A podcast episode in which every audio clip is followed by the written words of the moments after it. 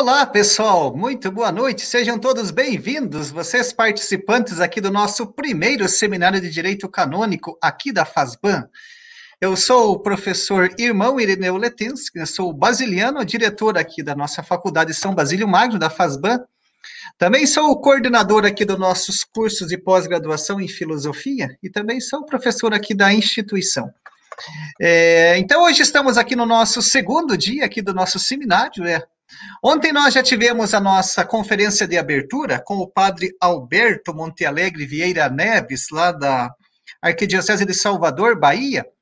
É, por acaso, se alguém não pôde participar da palestra com o Padre Alberto, né, a palestra do Padre Alberto está salva aqui no, no YouTube, aqui no canal da FASBAN. Vocês poderão assistir, quem não pôde acompanhar, ou caso queira é, recuperar algum aspecto, né? Ontem o Padre Alberto falou muito bem, bastante com bastante profundidade, bastante clareza, de maneira também muito didática, né?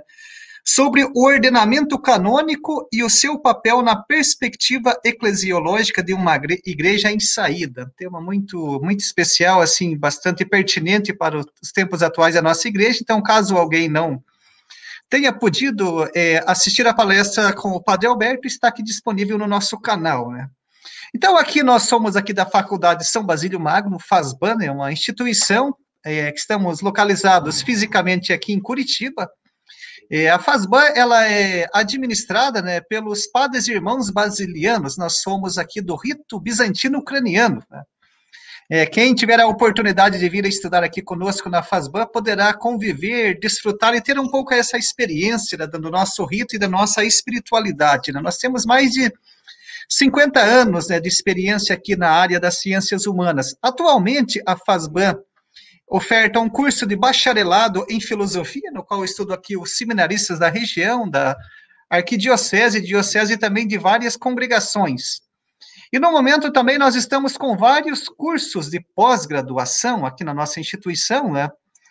É, que vocês poderão é, acompanhar os nossos cursos lá no nosso site, fasban.edu.br, né? E eu quero aqui dar destaque para dois novos cursos que nós já estamos com as turmas confirmadas, pessoal. Isso aí, turmas confirmadas, garantidas. Começaremos duas novas turmas do curso de liturgia. Esse é um curso inédito, estamos começando agora, né? É, muitas pessoas pediram, Irineu, por que vocês não fazem um curso de liturgia? Estou querendo estudar liturgia, aprofundar um pouquinho mais.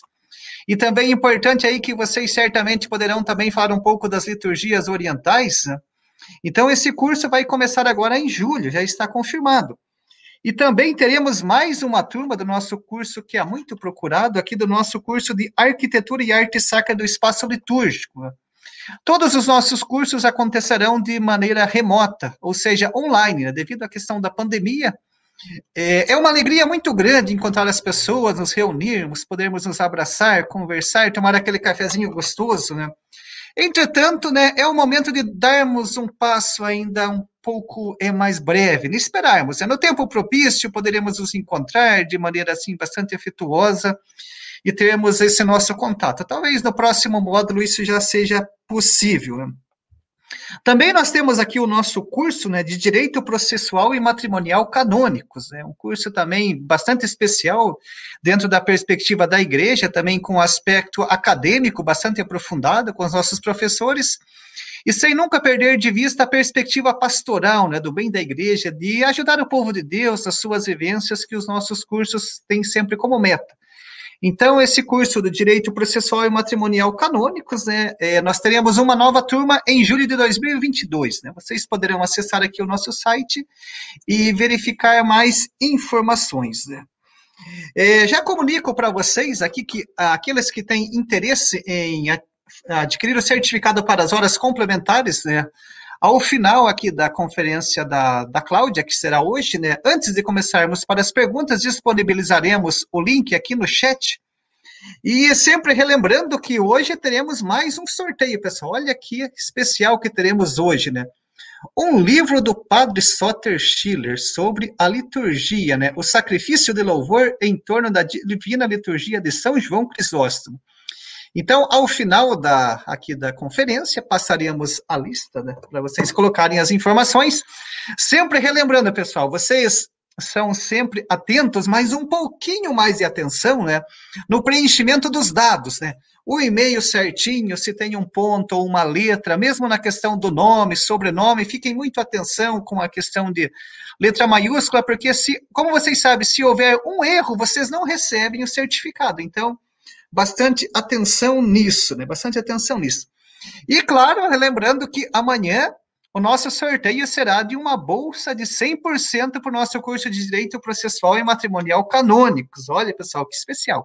A mantenedora da FASBAN está proporcionando aqui para nós uma bolsa integral de 100%, que nós faremos o sorteio amanhã, é, no dia do encerramento do nosso seminário. Né?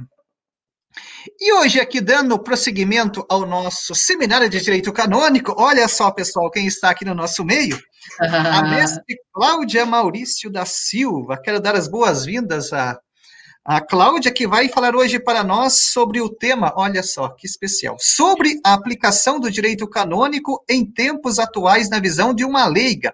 A Cláudia, lá de Niterói, do Rio de Janeiro, tem uma energia muito positiva, carioca. Né?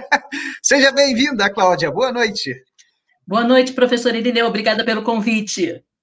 Que bom. Sejam todos é, bem-vindos. Que bom, já antecipadamente agradecemos a Cláudia por ter prontamente aceito o convite aqui da FASBAN para vir é, aqui refletir conosco né, e conversar sobre o direito canônico em tempos atuais na visão de uma leiga, né, a partir da sua experiência, do seu trabalho, será é, uma noite, tarde muito bacana aqui com todos nós. Então, a Cláudia, ela é auditora no Tribunal Eclesiástico da Arquidiocese de Niterói, e também, atualmente, ela é doutoranda em Direito Canônico pela Universidade Católica da Argentina. Então, Cláudia, seja muito bem-vinda. É uma boa noite de reflexões junto aqui com o nosso pessoal que está acompanhando. Agora a palavra está contigo. Obrigada, professor Irineu. Obrigada também ao padre Fabiano, estudamos juntos. E eu gostaria de convidá-los a uma reflexão, de modo que possamos é refletirmos sobre a aplicação do direito canônico na visão de uma leiga. Essa é a minha proposta para vocês, uma reflexão. É, eu não trouxe slides para esse bate-papo informal, porque gostaria muito que vocês se familiarizassem com o Código de Direito Canônico, se familiarizassem com o Catecismo da Igreja Católica, com a Sagrada Escritura, e também com os documentos do pontifício, os documentos do magistério da nossa igreja. É preciso pesquisar. O direito passa por uma, uma linha de pesquisa, passa por uma linha de cuidado, passa também por uma linha pastoral. Esse é o nosso propósito.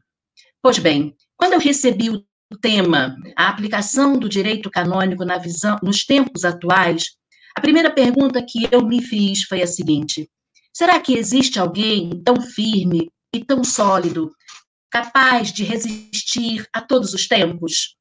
E a resposta é sim, existe.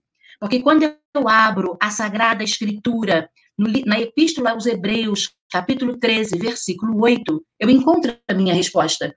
Diz assim: Jesus Cristo é sempre o mesmo, ontem, hoje e por toda a eternidade. Então, temos aí uma necessidade de uma igreja em movimento, uma igreja em saída, para anunciar não qualquer pessoa, mas para anunciar o Cristo que está vivo e permanece no meio de nós. Nesse mesmo contexto, a exortação apostólica pós-sinodal Verbum Domini, datada de 30 de setembro de 2010, o Papa, hoje emérito Bento XVI, ressalta a importância da palavra, ou seja, a palavra iniciando todas as coisas. Tudo começa pela palavra. A palavra é o sacramento dos sacramentos, a importância da, da, do sagrado. E ele ainda diz nesse documento número 100: a palavra de Deus impele o homem para relações animadas pela retidão e pela justiça. Confirma o valor precioso aos olhos de Deus e de todas as fadigas do homem para tornar o mundo mais justo e habitável.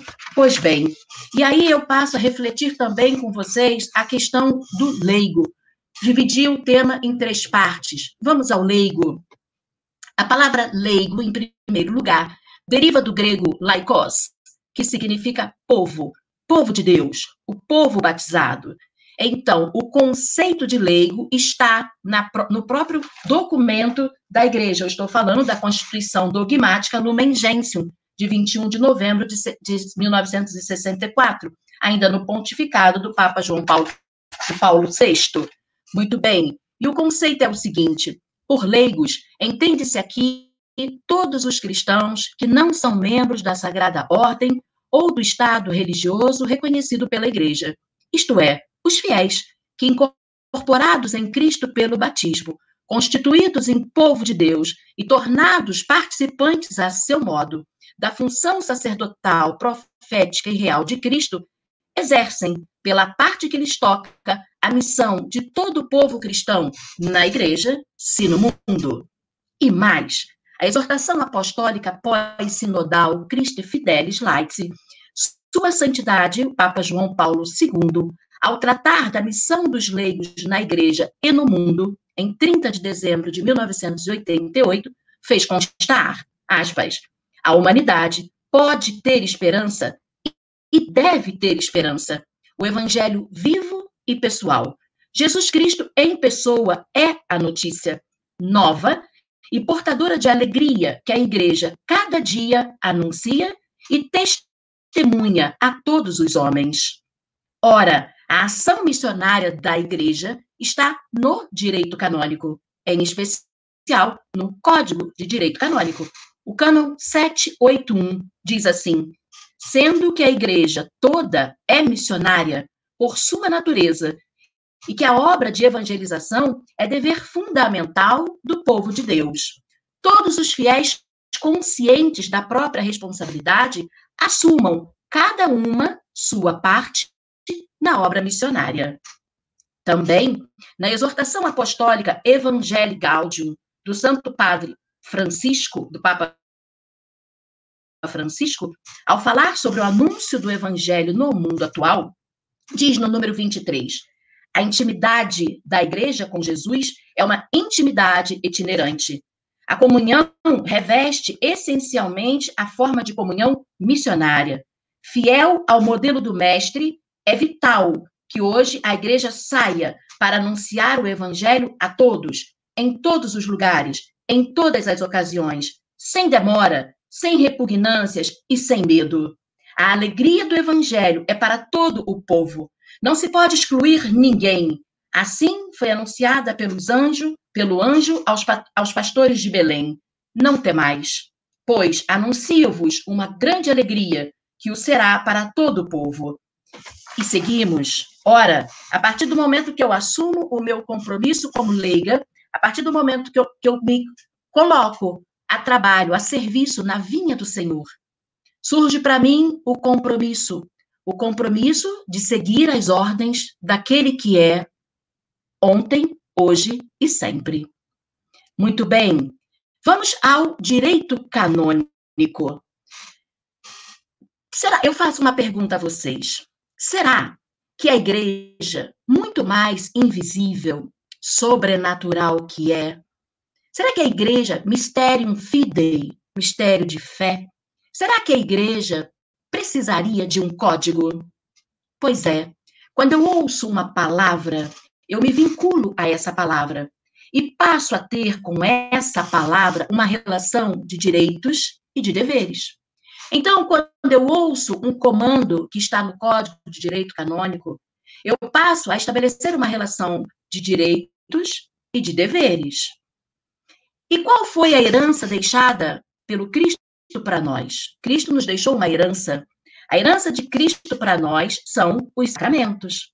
Então, o fiel cristão tem o direito de receber o, os sacramentos da forma como eles foram instituídos.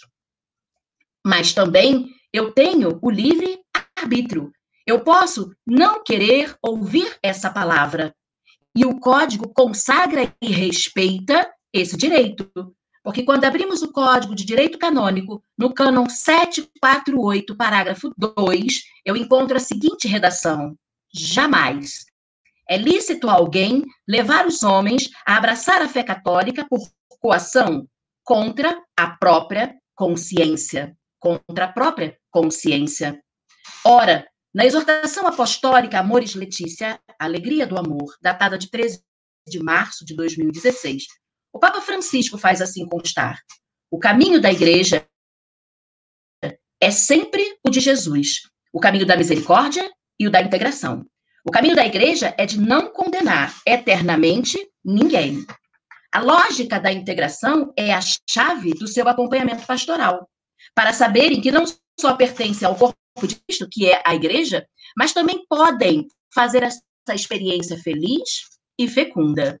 E mais, quando eu abro o catecismo da Igreja Católica, quando eu abro o catecismo da Igreja Católica, no parágrafo 982, eu encontro a redação: Não há pecado algum, por mais grave que seja, que a Santa Igreja não possa perdoar.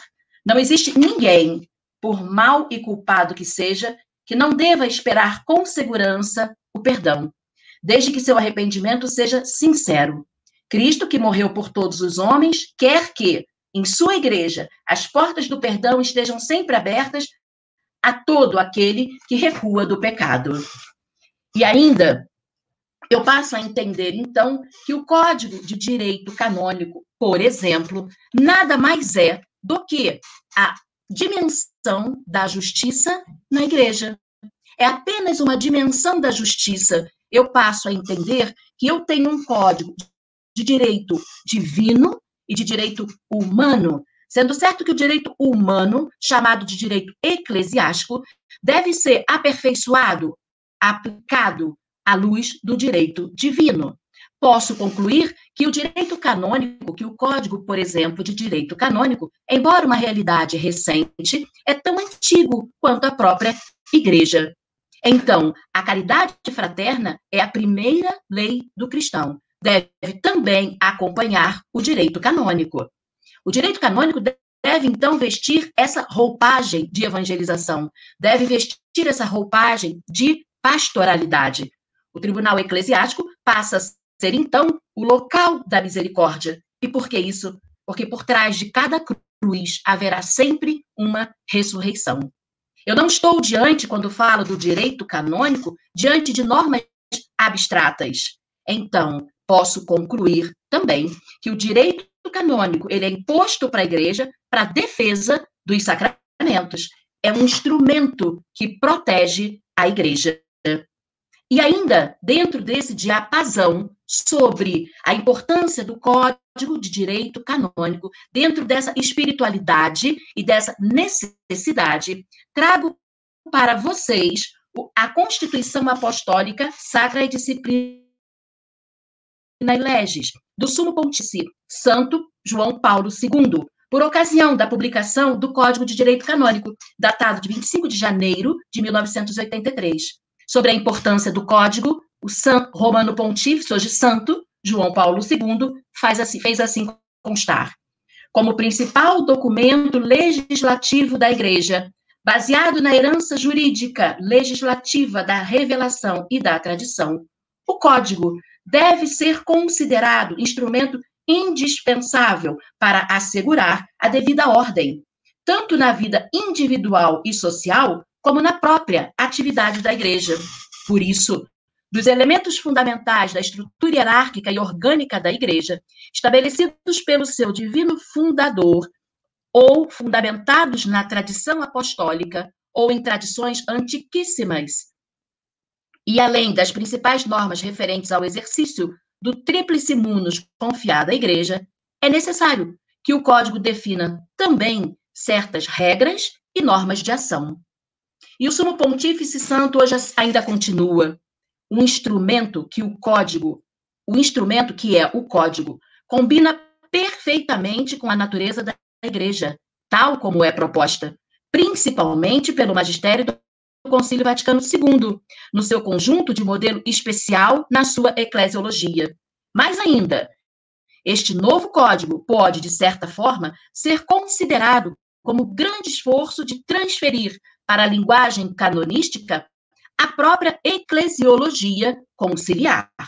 Se é impossível que a imagem da igreja descrita pela doutrina conciliar se traduza perfeitamente na linguagem canonística, o código não obstante, deve sempre referir-se a essa imagem como modelo primordial, cujos traços, enquanto possível, deve em si, por sua própria natureza, exprimir.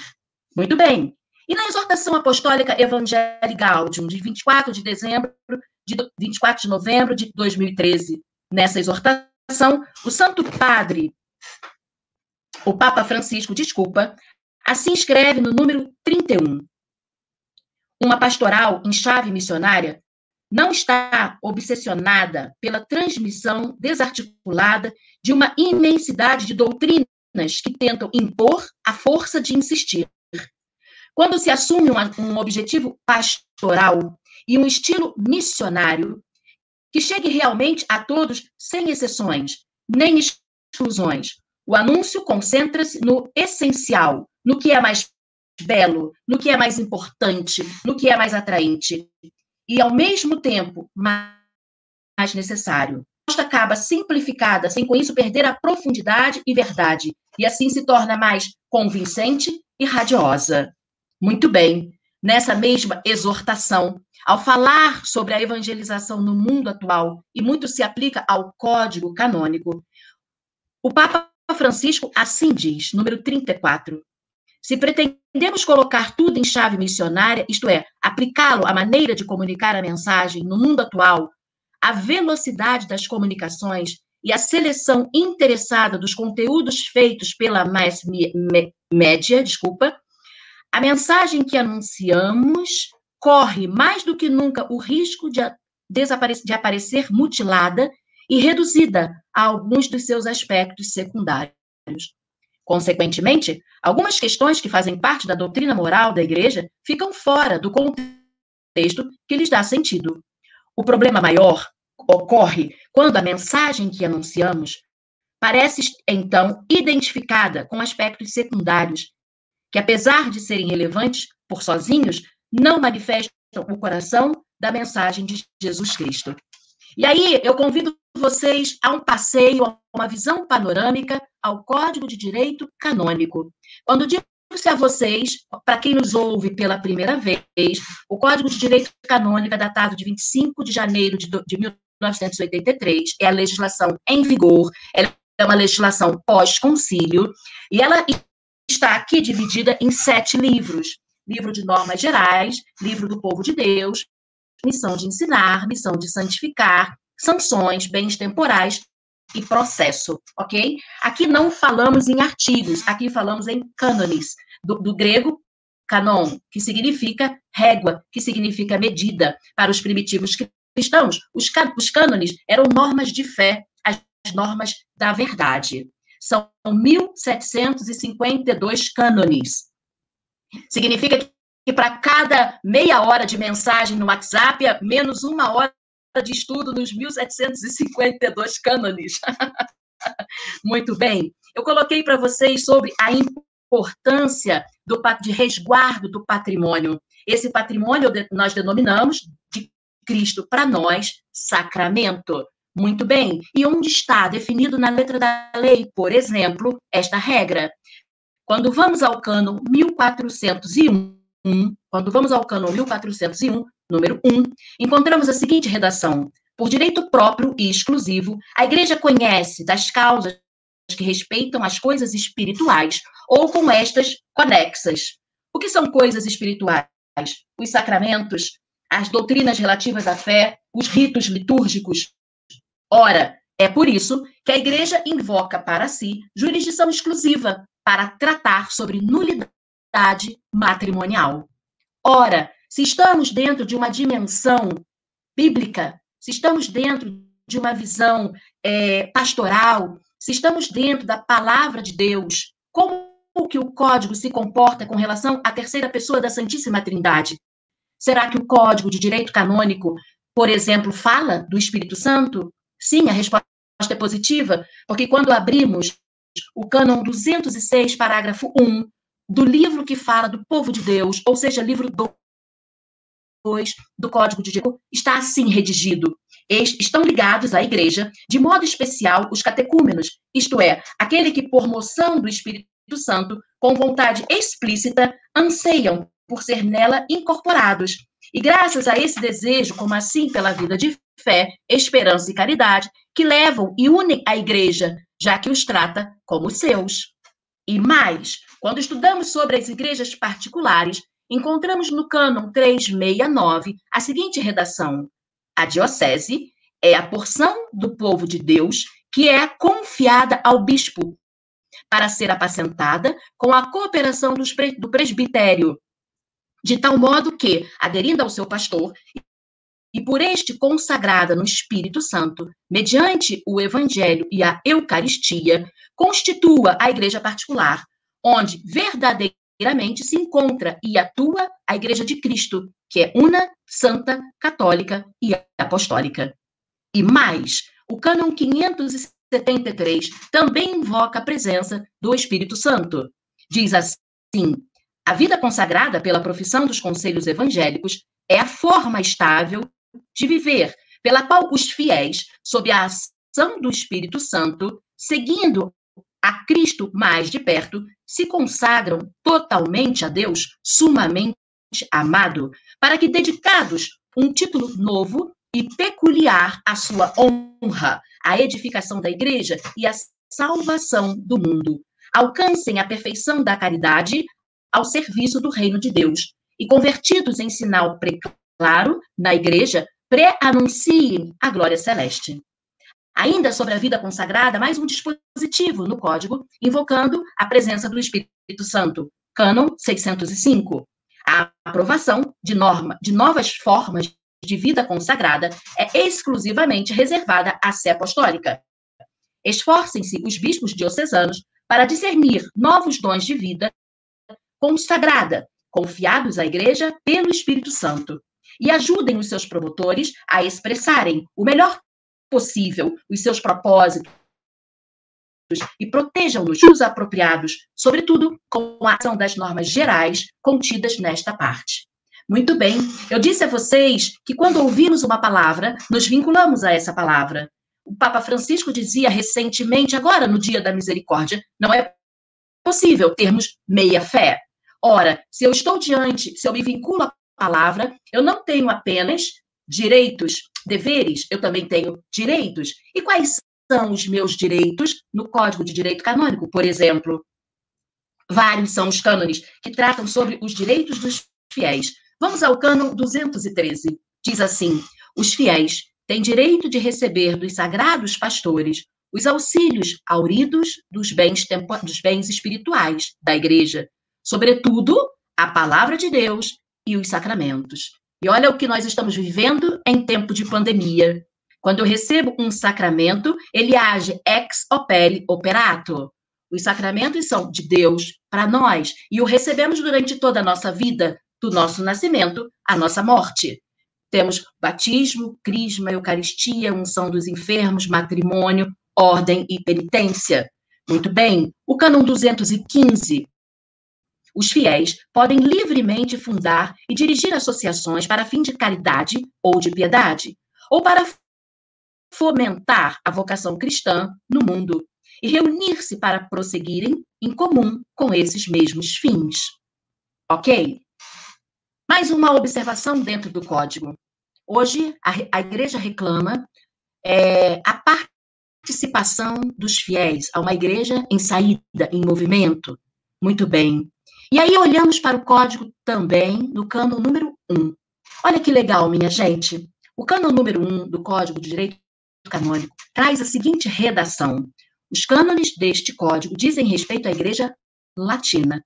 Nós sabemos que a Igreja respira com os dois pulmões, a Igreja Latina e a Igreja Oriental. Ora, a Igreja precisa o Oriente e o Ocidente no mistério da Trindade. Como então tratar uma questão tão atual relacionada ao direito das minorias, ao direito dos refugiados? Será que a igreja se posiciona com relação a esse tema atual?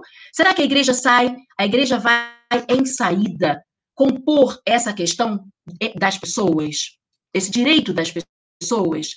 A resposta é sim. A resposta é sim. E o que acontece?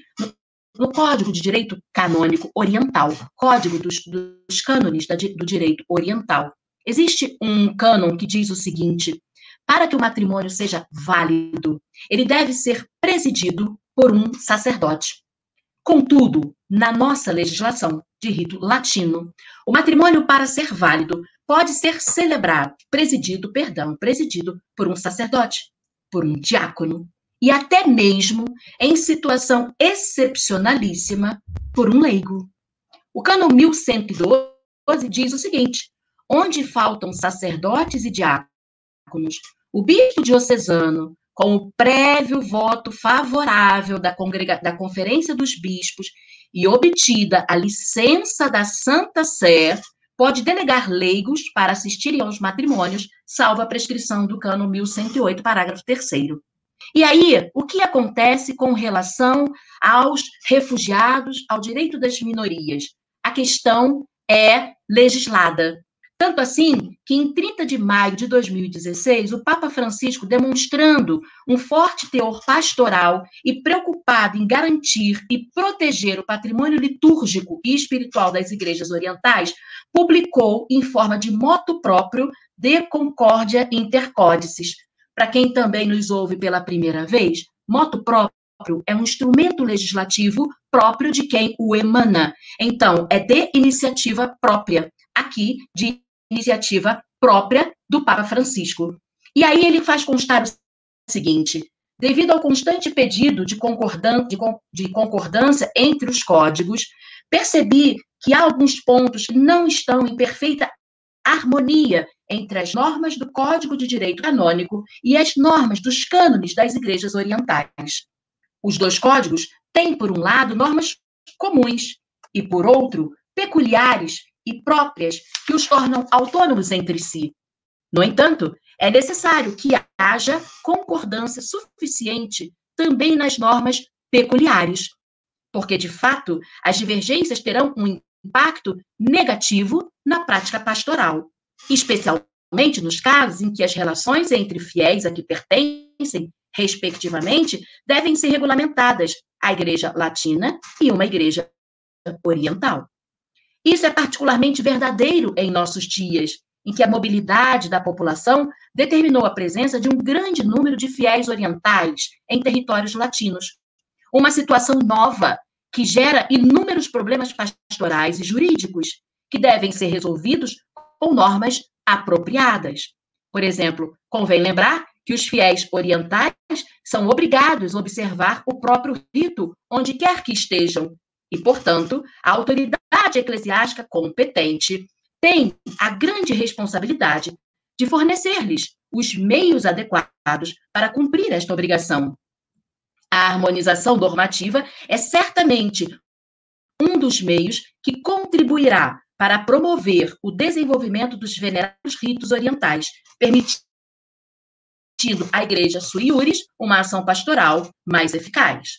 No entanto, também é necessário ter em conta a necessidade de reconhecer as particularidades disciplinares do contexto territorial em que se realizam as relações intereclesiais, no Ocidente, principalmente latino, é necessário encontrar um equilíbrio adequado entre a proteção dos direitos da minoria oriental e o respectivo e o respeito pela tradição canônica histórica de maneira latina, da maioria latina, a fim de evitar interferências e conflitos indevidos e promover uma cooperação efetiva entre todas as comunidades católicas presentes em um determinado território. Tanto assim que o cânon 1108 ganhou, foi acrescentado um parágrafo terceiro e diz assim: só o sacerdote assiste validamente ao matrimônio entre duas partes orientais ou entre uma parte latina e uma parte oriental católica ou não católica. E a igreja caminha, e a igreja caminha esse ano, 2021, por meio do moto próprio Espíritus Domini, o cânon 230 tem a sua redação modificada. Bom, o pontífice estabelece que as mulheres podem ter acesso aos ministérios e que elas sejam atribuídos também através de um ato litúrgico que as institucionalize. O Papa escreve que, num horizonte de renovação traçado pelo Concílio Vaticano II, há hoje uma urgência cada vez maior em redescobrir a corresponsabilidade de todos os batizados na igreja, em especial a missão dos leigos. Lembram dos leigos? Do termo laicos, povo, povo de Deus, todos na vinha do Senhor, todos trabalhando em prol da palavra. Pois é. E aí o, o, o, o código, o cânon 230 passa a ser redigido da seguinte maneira: os leigos que tiverem a idade e as aptidões determinadas com o decreto pela Conferência Episcopal podem ser assumidos estavelmente mediante o rito litúrgico estabelecido nos ministérios de leitores e de acólitos. No entanto, tal concessão não lhes atribui o direito ao sustento ou à remuneração por parte da Igreja. Mas será que é a primeira participação da mulher na Igreja? Não, com certeza não. Acabamos de vir de um momento lindíssimo da nossa fé. Quem foi a primeira pessoa a testemunhar a ressurreição do Cristo? Quem foi a pessoa que, que emprestou o seu véu para enxugar o rosto do Cristo enquanto ele caminhava à crucificação?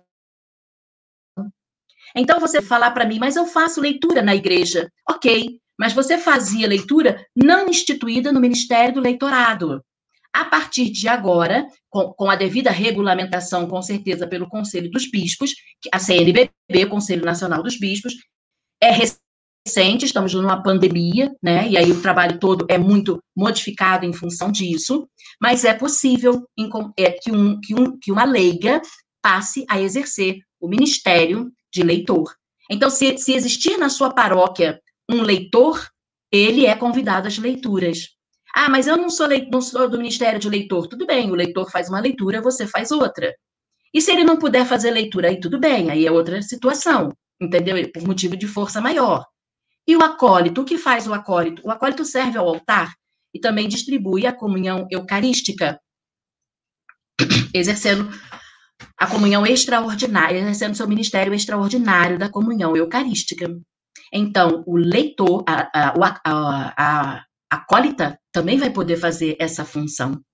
Pois bem, nós estamos diante aqui de uma legislação canônica. E o que faz o direito canônico com o direito civil? Será que o ignora profundamente? Não, não faz isso.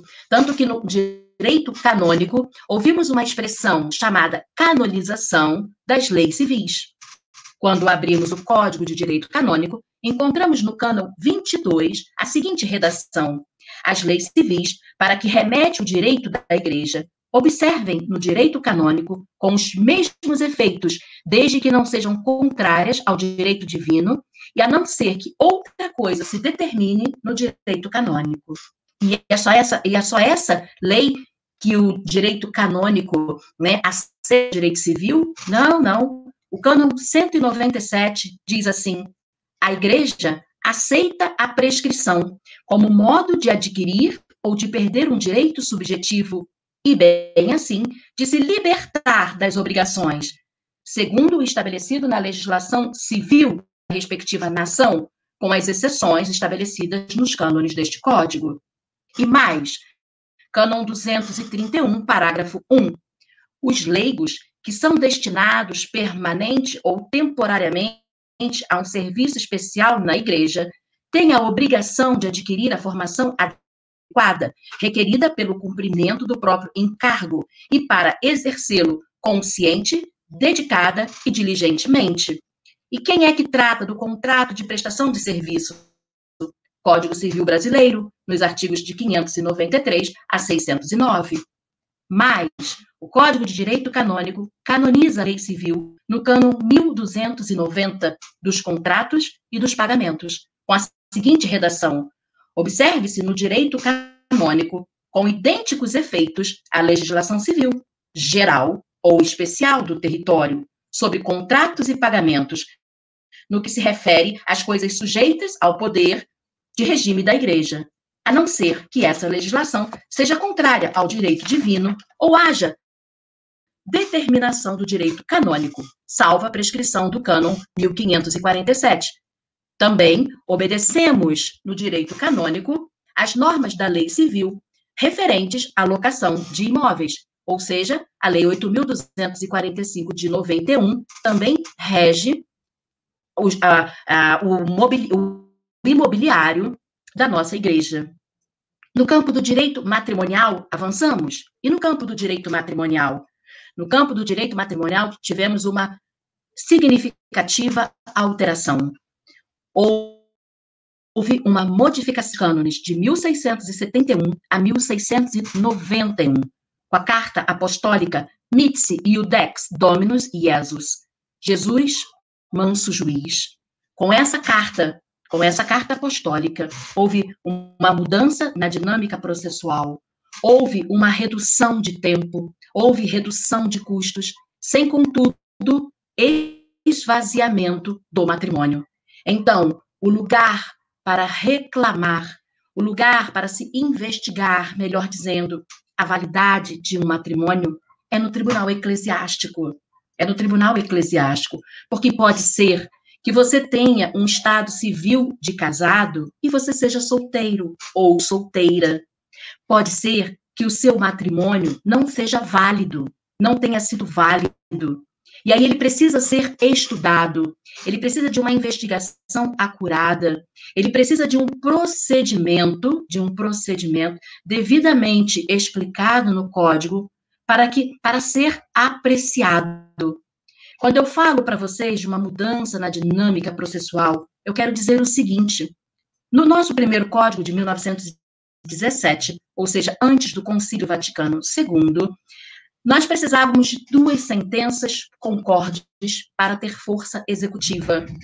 O Código de 17 exigia o princípio do duplo grau de jurisdição ou reexame obrigatório. Então, se, por exemplo, aqui na minha cidade, a sentença foi afirmativa, essa sentença obrigatoriamente deveria ser, é, é, seria remetida a um outro tribunal. Nessa remessa do, para um outro tribunal, eu precisava ter ali uma sentença positiva também. Mas se fosse negativa, seria remetido à rota romana para resolver o impasse. Isso demorava tempo e implicava dinheiro. Hoje, uma única sentença pode ser já executiva. Falo já porque, lógico, que há a possibilidade de interposição de recurso para a parte não satisfeita com o resultado. O direito da ampla defesa é também consagrado no Código de Direito Canônico, ok? Muito bem, vamos adiante. Passamos a ter também é, a possibilidade de um juiz único sob a responsabilidade do bispo para os processos monocráticos. Esse juiz será um clérigo, sem a necessidade de um colégio composto por outros juízes. A possibilidade da propositura do libelo no local do domicílio onde foi celebrado o matrimônio, no local do domicílio da parte que está requerendo o documento, a, a nulidade, por exemplo, né? ou no local de maior produção de provas, como, por exemplo, onde se encontram as testemunhas. A criação também do processo breve, quando o pedido de nulidade é sustentado por argumentos particularmente evidentes. E aqui a gente tem a, a mais bela alteração da lei, um retorno à patrística, né? É o bispo que toma conta do seu povo, é o bispo responsável por suas 100 ovelhas, não interessam as 99, ele vai em busca das suas 100 ovelhas. É o bispo que toma conta do seu povo, é o bispo que está é, sob o comando, estamos sob o comando dele, não é? Muito bem.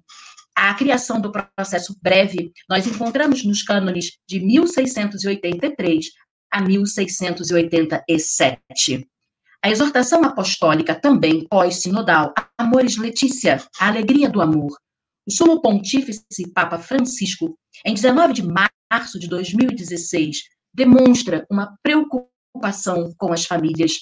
A exortação apostólica pós-sinodal Amores Letícia é fruto de dois sínodos. Para quem nos ouve e não sabe do termo, sínodo é a reunião de bispos. Então, depois que essa reunião acontece, onde os bispos tratam sobre determinado assunto, o Papa expede uma exortação apostólica. O que é isso? é um ânimo, é uma é uma é para exortar, é para animar, é para alegrar, de modo que as pessoas, os fiéis batizados, vivam dentro dessa espiritualidade.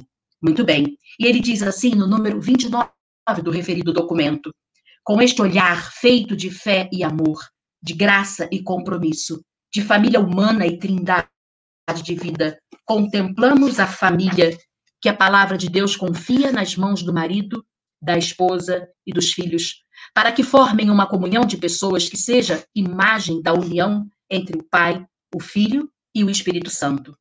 Por sua vez, a atividade geradora e educativa é um reflexo da obra criadora do Pai.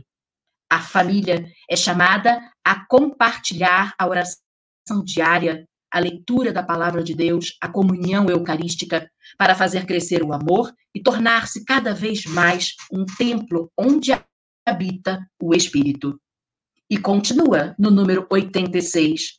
Com íntima alegria e profunda consolação, a Igreja olha para as famílias que permanecem fiéis aos ensinamentos do Evangelho, agradecendo-lhes pelo testemunho que dão e encorajando-as. Com efeito, graças a elas, torna-se credível a beleza do matrimônio indissolúvel e fiel para sempre.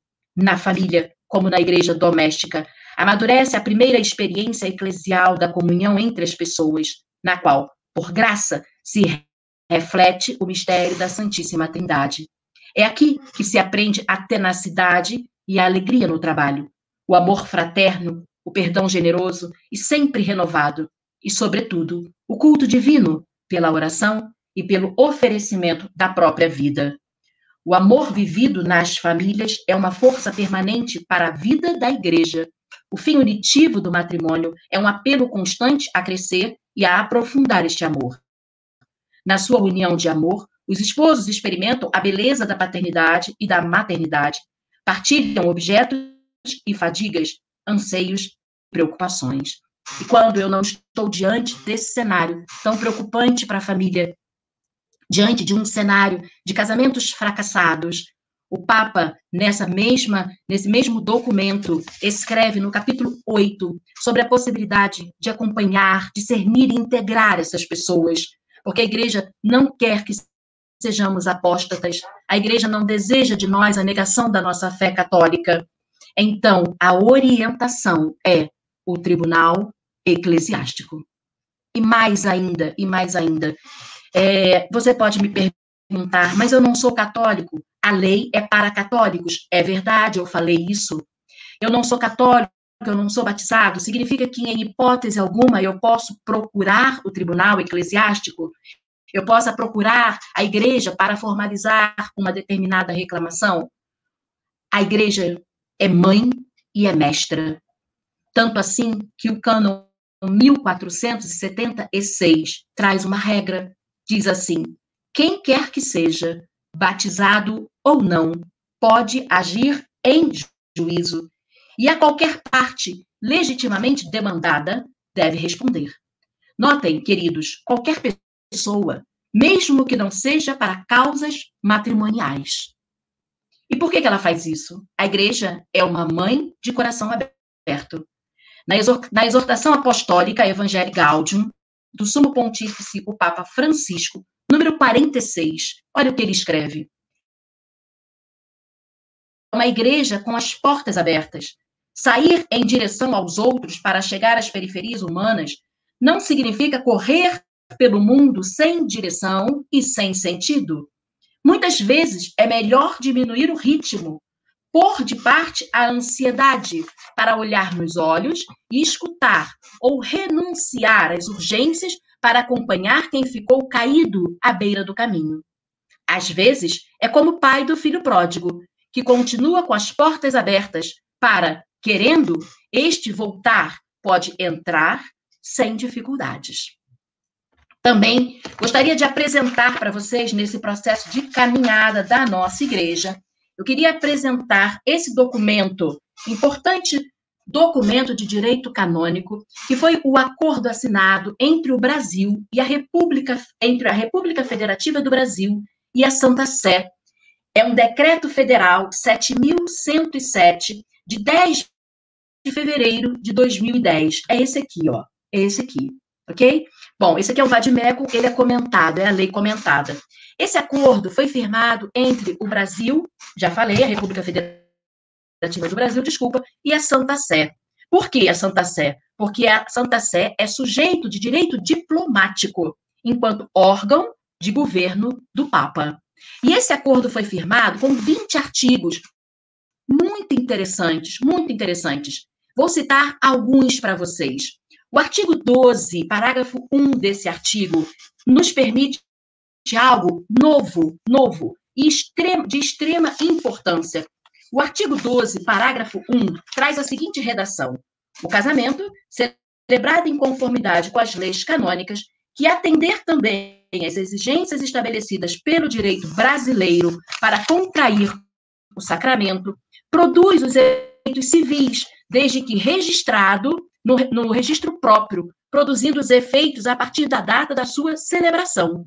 E olha que interessante, a homologação das sentenças eclesiásticas em matéria matrimonial, confirmadas pelo órgão de controle do superior, do superior da Santa Sé, será efetuada nos termos da legislação brasileira sobre a homologação de sentenças estrangeiras. Ora, que qual é o órgão no Brasil que pode homologar uma sentença estrangeira? Superior Tribunal de Justiça, nos termos da Constituição. O, o STJ, para re reconhecer uma sentença estrangeira de modo geral, essa sentença não pode ofender a soberania e também não pode ofender a ordem pública. A sentença deve ter ligação com o direito brasileiro. Bom, a nulidade de matrimônio também é tratada na lei civil, lógico que com bem menos elementos. Por força do Estatuto da Pessoa com Deficiência, hoje a lei diz que não podem casar, é nulo o casamento contraído por infringência de impedimento. Eu estou na Lei Civil, artigo 1548 do Código Civil. E onde estão esses impedimentos? Por exemplo, irmãos não podem casar, pessoas casadas não podem casar, e outros elencados aqui no artigo 1521. Então, a partir do momento, vejam que interessante, a partir do momento que a rota romana reconhece, por uma sentença declaratória de nulidade, o meu matrimônio, eu posso, com essa sentença, submetê-la à homologação no órgão competente. O órgão competente é o STJ. E depois de homologada essa sentença, eu posso submetê-la a registro no cartório civil, onde está registrado o meu casamento. Se eu registro, por consequência, uma sentença de nulidade matrimonial no cartório de registro civil, eu estou produzindo um efeito. Que efeito? Eu estou alterando o meu estado civil. Não sou mais casada, eu sou solteira. Em outras palavras, por força desse artigo, eu não precisaria passar, por exemplo, por um processo de divórcio que hoje, lamentavelmente, acontece tão rápido, tão rápido, num cartório extrajudicial, em 15 dias, lamentavelmente, uma família se desfaz. Mais uma família se desfaz.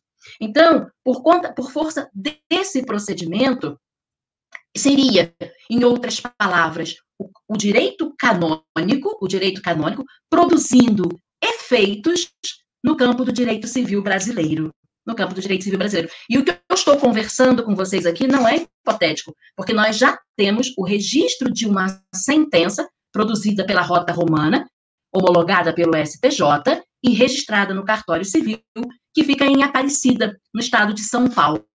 Ok? Muito bem. Esse acordo também traz outro artigo muito importante que diz respeito ao sigilo da confissão. O que acontece, gente? Nós sabemos que a confissão é para nós, para nós que professamos uma fé católica, não é? Mas o que, que acontece? O que, que acontece com o sacerdote quando ele é chamado para depor? Se estamos diante de uma lei católica, poderia o sacerdote é, prestar depoimento? Não, de maneira nenhuma. De maneira nenhuma ele pode fazer isso, porque ele tem resguardado, ele tem resguardado é, o sigilo confissional. Então, quando ele. Ah, mas acontece que ele é chamado pela justiça comum. Não tem nada de lei que fale que ele não possa ir. Não, não. Tem sim, porque o direito canônico, a igreja firmou um acordo com a República Federativa do Brasil e ali resguardou o segredo do ofício sacerdotal, especialmente da confissão.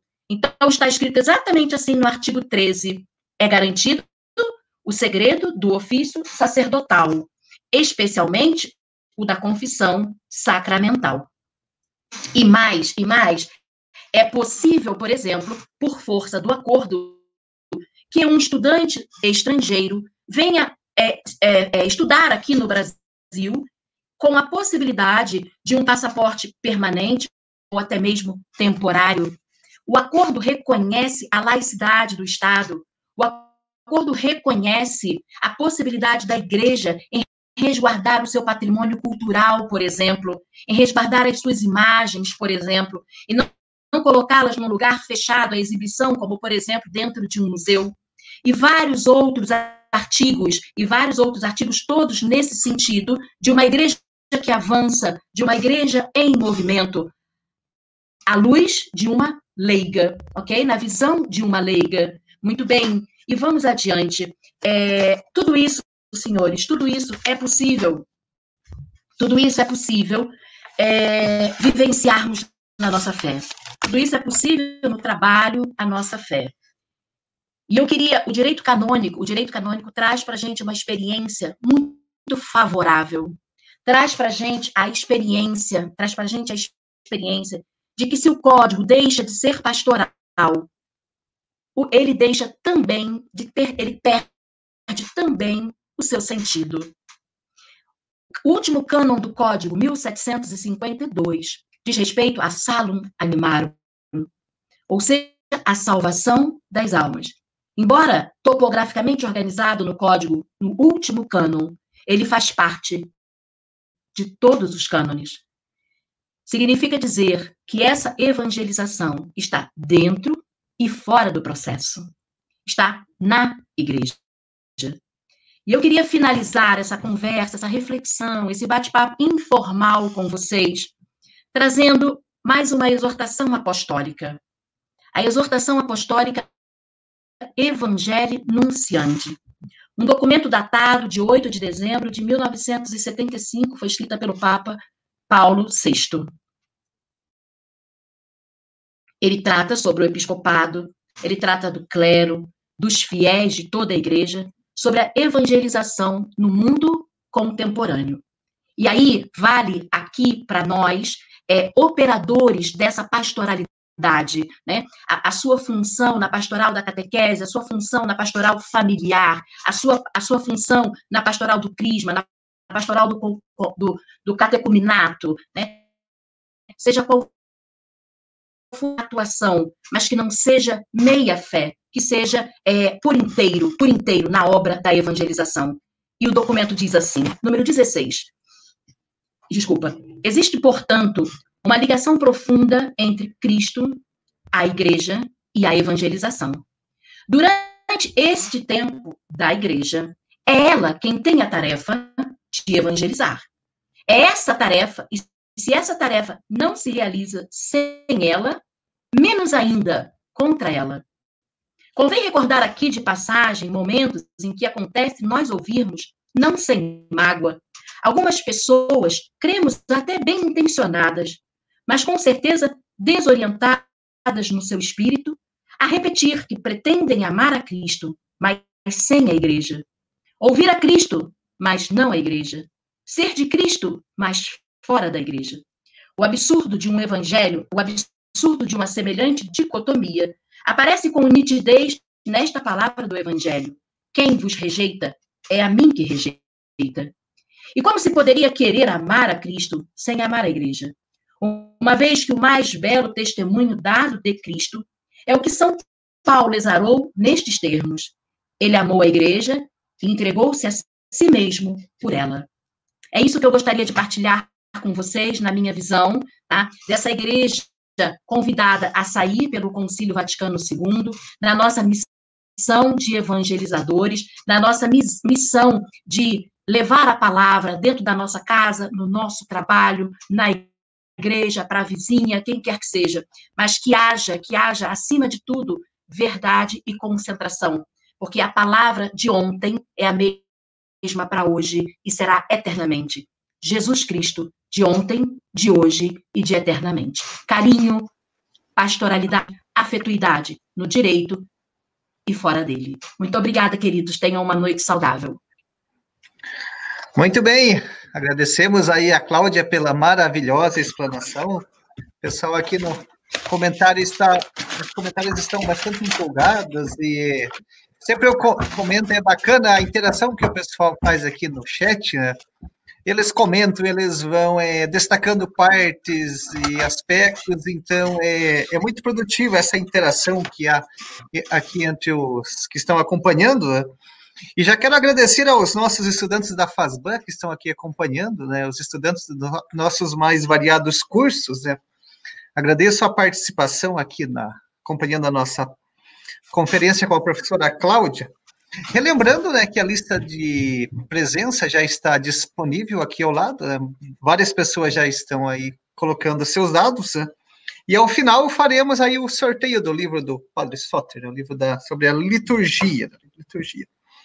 E também, é, só relembrando para vocês, né, que nós agora teremos no na, dias 10 a 14 de maio, nossa 12 semana de filosofia, aqui do nosso curso de bacharelado em filosofia, que tem como tema o papel da filosofia na formação eclesiástica. Então, vocês podem acessar o site fasban.edu.br. Assim como também nós teremos o nosso primeiro seminário de Mariologia nos dias 10, 11 e 12 de maio também vocês poderão fazer as suas inscrições. Quero aqui também agradecer todos vocês que estão compartilhando, é, curtindo aqui as nossas publicações, né? E também a todos vocês que nos seguem lá no nosso Instagram, arroba Oficial. Então, aqui a minha gratidão a todos vocês. Então, agora aqui vamos é, passar algumas questões aqui para a professora Cláudia, né? Que tem, tem bastante questão Cláudia aqui, pessoal, é, repercutiu bastante. Vamos começar bom, aqui então, com a questão do Laudimar Oliveira. Ele pergunta o seguinte: o que pode ser feito para que os que estão proibidos pelo direito de receber os sacramentos, conforme o cânone 843, né, um, não se sintam excluídos da comunidade cristã? O que poderíamos fazer, Cláudia, para as pessoas? Pois é. Quem está perguntando? Laudimar? Isso. Laudimar, boa noite, tudo bem? O que, que poderemos fazer em relação a isso? Laudimar, todos os dias nós somos desafiados. Todos os dias nós somos convidados a nascer de novo. Todos os dias é, nós, nós somos, é, carregamos a nossa cruz e acreditamos nessa ressurreição. Então, se ele está excluído, eu te pergunto, por qual motivo aconteceu essa exclusão. Porque se o motivo, por exemplo, foi uma situação de um recasado, né, ou seja, de alguém que viveu um casamento fracassado, a orientação é que o desenvolvimento de um processo aconteça no tribunal eclesiástico. Eu não sei qual é a, a razão dessa exclusão, mas lembra que eu li aqui de que não existe perdão que não possa ser é, é, que não possa ser perdoado, é, o, é o, no Catecismo da Igreja Católica, número 982. Eu coloquei exatamente, eu estou localizando aqui para você, exatamente isso. Olha, não há pecado algum, Laudimar, por mais grave que seja, que a Santa Igreja não possa perdoar. Então, penso que a orientação passa por aí. Qual é o motivo que essa pessoa está se sentindo excluída da comunhão? Essa comunhão que você está se referindo é a comunhão espiritual ou é só a comunhão do corpo e do sangue ou é a comunhão do corpo e do sangue de Cristo, não é? Então são situações bem diferentes, bem diferentes. O nosso compromisso com a nossa fé no sentido de ajudar a essa pessoa que está excluída para que ela possa integrar, participar, ser inserida nesse grande banquete que é para todos nós, a Santa Eucaristia. Então, aqui temos do Henrique Soares. Né? De que modo se pode compreender uma pneumatologia que subjaz ao ordenamento jurídico da igreja? Né? Uhum. Como é que eu posso compreender esse ordenamento jurídico da igreja? Volto a dizer, ele vai passar pelo estudo da pastoralidade. Ele vai passar pelo estudo da Sagrada Escritura. Ele vai passar por um direito eficaz, um direito que acolhe o, a parte, mas que também respeita e honra com o sacramento. Então, o ordenamento jurídico da igreja tem que seguir essa linha principiológica, tem que seguir essa linha da pastoralidade. Olha o que falei no final da palestra, a Salos animaram o último cânon, 1752, deve estar presente do primeiro ao último cânon. Aqui então o Valmir falou, boa noite, bela exposição à luz do 83, do ocidental. E nesse sentido, o que distingue a legislação canônica ocidental da oriental? De maneira geral, né? Quais são as especificidades e a, a, as distinções, o que aproxima, assim, de maneira geral? Então, Valmir, a questão, é, a questão é o seguinte: é, são legislações distintas, são legislações distintas. Depende, depende é, da cultura, depende da cultura do país. Então, é, eu posso citar como ponto de toque, por exemplo, a questão dos, do casamento de um oriental com um católico, por exemplo, e a necessidade de que essa celebra que essa que, a, que seja presidido, perdão, que seja presidida por um sacerdote, por exemplo. Então, temos a legislação canônica ocidental é distinta? É distinta, sim, né? São obrigados a, a, a seguir as regras jurídicas? Sim, são obrigados, mas em pontos de divergência, estamos subordinados à Igreja Católica. Temos um comando, o, o, o Santo Padre, o Papa Francisco, o Romano Pontífice e o colégio episcopal, tá? A partir do momento que forem surgindo situações de conflito, da mesma forma que a legislação alinhou a questão matrimonial, penso que também alinhará outras questões porventura existentes. É, só recordando que aqui nós, aqui da FASBAN, né, somos do rito bizantino-ucraniano. Exatamente, exatamente. E aqui no nosso curso de Direito Processual e Matrimonial Canônicos, nós temos uma disciplina específica sobre o direito oriental. É, uhum. O padre Neumir Gasperin, ele é doutor em Direito Canônico e ele tem um livro publicado na área do Direito Canônico Oriental. Então, também é uma oportunidade ah, para aprofundar essas questões aqui, né? Isso. Tem um livro muito bom, Valmir. Deixa eu pegar aqui para você, ó, de bom coração. Peraí. Isso, vamos lá então. Olha, a professora Cláudia até vai fazer uma indicação. Que beleza.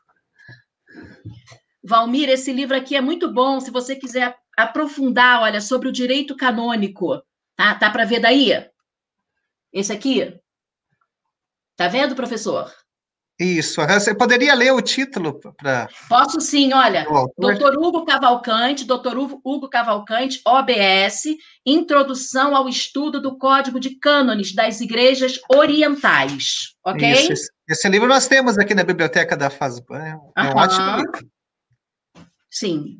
Vamos então aqui do Laudimar Oliveira. Diante de tantas causas de nulidade matrimonial, o que pode ser feito para melhor tutelar esse bem sacramental? Sim, veja bem, é, Laudimar, veja bem, é, o fato da pessoa procurar o tribunal eclesiástico e submeter o seu matrimônio a uma investigação não significa que esse matrimônio será declarado nulo.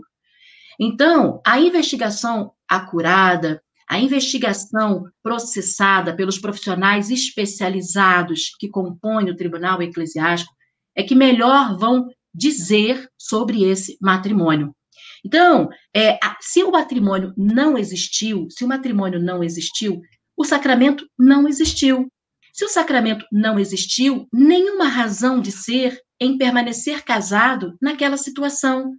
E aí você pode reintegrar essa família à comunhão eucarística, você pode integrar essa família a um trabalho pastoral, né? Porque só a pessoa, só a pessoa que sente a discriminação é que sente essa dor. E todos nós somos desafiados, todo dia temos um combate a viver. Então não se trata aqui, é, Laudimar, de esvaziar o sacramento do matrimônio, não se trata aqui, com, até mesmo com a reforma, e essa não foi a proposta de forma alguma do, do Romano Pontífice, o Papa Francisco, de banalizar o sacramento do matrimônio. Mas se ele não existiu, não tem razão de ser para continuar. Entendeu? É, então, eu já quero aqui, é, nesse mesmo sentido, aqui a, a da Renata, né? É, poderia me dizer como fica o casal de segunda união diante da demora do tribunal eclesiástico, uma vez que estão sem comunhão? O que, que você diz aqui para. Eu digo Renata, o seguinte, Cláudia? Renata, eu digo a você o seguinte: é, você está numa segunda união, você já procurou o tribunal eclesiástico, você está reclamando de tempo. Eu estou olhando aqui no código para você, Renata, porque o código dispõe aqui dos prazos, já achei, tá? O código de direito canônico no cânon 1453, diz o seguinte: os juízes e os tribunais cuidem que a salva a justiça, as causas se concluam quanto antes, e que no tribunal de primeira instância não se protraiam por mais de um ano, e no tribunal de segunda instância, mais de seis meses. Então, como você está falando de demora do processo, Renata, é muito importante também você considerar a produção de prova, porque às vezes o tribunal expede tá, uma carta convocando a pessoa para depor, ela não aparece da primeira vez, ela não aparece na segunda, mas ela telefona e diz que foi operada, que teve um problema qualquer, mas que está disposto a ajudar no processo. Então, como, de, como aqui não é a lei pela lei, aqui é a lei pela misericórdia, há essa flexibilidade de prazo. Como na sua pergunta você não diz quanto tempo de demora do tribunal eclesiástico, eu gostaria de deixar para você essa reflexão né, da importância do processo esgotar todas as suas fases, a importância do depoimento das testemunhas arroladas. Né? Às vezes, Renata, exige uma prova pericial e uma prova pericial mais complexa. Né? Então, o código ele traz uma noção de tempo, mas cada caso é um caso, Renata, e aí a gente teria que estudar com carinho o seu processo. Tá bem? Obrigada pela participação. Vamos aqui da Maria do Carmo Santos. Tenho a decisão de declaração de nulidade de casamento religioso e já tenho sentença de divórcio. É possível eu requerer a declaração da nulidade do casamento civil? Olha, depende, tá? Depende, porque aí você está diante de uma outra legislação, você está diante de uma legislação civil. O divórcio, Renata, o divórcio, Maria do Carmo, desculpa, nós não trabalhamos, a igreja não reconhece o divórcio. O divórcio é um instituto do direito civil, ok? Então, o divórcio, ele, no direito civil, ok? Ele põe fim ao casamento. Então, se você já está divorciada, se você já está divorciada, né, você precisa. Eu entendi a sua pergunta. Você gostaria de fazer essa anotação no registro civil e aí dispensaria o divórcio, passaria só a ter a nulidade do seu casamento civil. Eu entendi o seu raciocínio. A questão que a gente tem que ver no seu caso é o tempo que você está divorciada, tá? Nós temos que ver no seu caso quais são seriam as razões para essa nulidade do seu casamento civil, tá? Porque o, o, divórcio é um procedimento, a nulidade do casamento civil é outra. O Código de Direito Civil, Maria do Carmo, traz aqui no cano 1521 quem não pode casar. Essas são as causas do direito civil. Lógico que o direito canônico tem um rol bem mais extenso, mas o Código Civil tem aqui, ó, sete itens apenas ascendentes com descendentes, os afins em linha reta, o adotante com quem foi o cônjuge do adotado, os irmãos, o adotado com o filho do adotante, as pessoas casadas e o cônjuge sobrevivente com o condenado por homicídio. Então, assim, é um rol bem mais restrito, enxugado. Eu não sei, eu não conheço o seu caso, eu não conheço a sua história de vida, tá? Se esse seu divórcio poderia ser convertido num processo de declaração de casamento civil. Se você não passar pelos requisitos expressos na lei civil, você não conseguirá. Então, olha que legal o seu caso, Renata. Maria do Carmo, desculpa. Você passa a ter, você passa a ter para o Estado um Estado civil, mas para outro você passa a ter um estado de solteira. E por que isso? Porque igreja e Estado, a base principiológica da igreja e do Estado, no Acordo Brasil-Santa Sé, por exemplo, é que são autônomos, são independentes, são soberanos, mas também são cooperantes para uma sociedade mais justa e fraterna. Entendeu? Não sei Vamos se então, respondi, então. mas de coração. Está bem, obrigado. Cláudia, aqui do Fred. Como uhum. ajudar a compreender esse corpo jurídico? Desde a pastoralidade, como umas diretrizes pastorais da igreja, sem cair em ambiguidades, concepção errada ou desvalorização da lei canônica. Então, Fred, eu só vejo uma possibilidade. Eu só enxergo uma possibilidade à sua pergunta: é ler, ler e ler. A cada meia hora de WhatsApp, duas horas de estudo da lei canônica. a cada meia hora de WhatsApp, duas horas de estudo dos documentos do pontifício, do magistério da igreja, sabe? Então, somente estudando, somente se aprofundando, somente conhecendo, para realmente evitar o que você está falando aí, sem ambiguidades, uma concepção errada ou uma desvalorização da lei canônica, não é mesmo? Ok, então, é, muito obrigado, Cláudia, pela sua Nada, explanação. É, temos aqui é, bastante perguntas, como eu falei, o pessoal gostou muito da sua fala, a interação foi ótima. Mas aqui o nosso então. tempo já passou. O pessoal está pedindo bis, Cláudia. O pessoal pedindo bis. Entre então, os comentários. Professor, eu gostaria... Professora maravilhosa, traga aqui para a nossa instituição, mais uma vez. Então, professor, como não dá tempo, eu sei que o tempo é curto da, da, da apresentação, eu gostaria de disponibilizar o meu site. Ali existe um campo Fale Conosco. Se você quiser levar a sua pergunta site, Está aí na tela, canonista Cláudia Maurício.adv.br barra, tá? Tem uma barra no final. Eu posso responder, não vou responder hoje, talvez não dê tempo de fazer isso ainda hoje, mas eu responderei as outras perguntas porventura existentes. Isso. Então fica aí, ó, o convite, olha pessoal, que que extraordinária que a nossa Cláudia ainda deixou aqui o seu site, não fale conosco, as perguntas que não podemos participar aí, né, ó. Canonista Cláudia, anote aí, ó, canonista Cláudia Maurício.adv.br. Envie suas perguntas para a Cláudia. Então, agora nós vamos para o momento aqui, Cláudia, do nosso sorteio, do nosso livro aqui, do padre, padre Soter Schiller. Como sempre, então, eu já vou aqui é, adicionar a tela. Adicionar a tela aqui, então, temos quantas pessoas que assinaram a lista 544? Isso, 545. 545 pessoas, então, aí vamos a, preparando a nossa cumbuca virtual.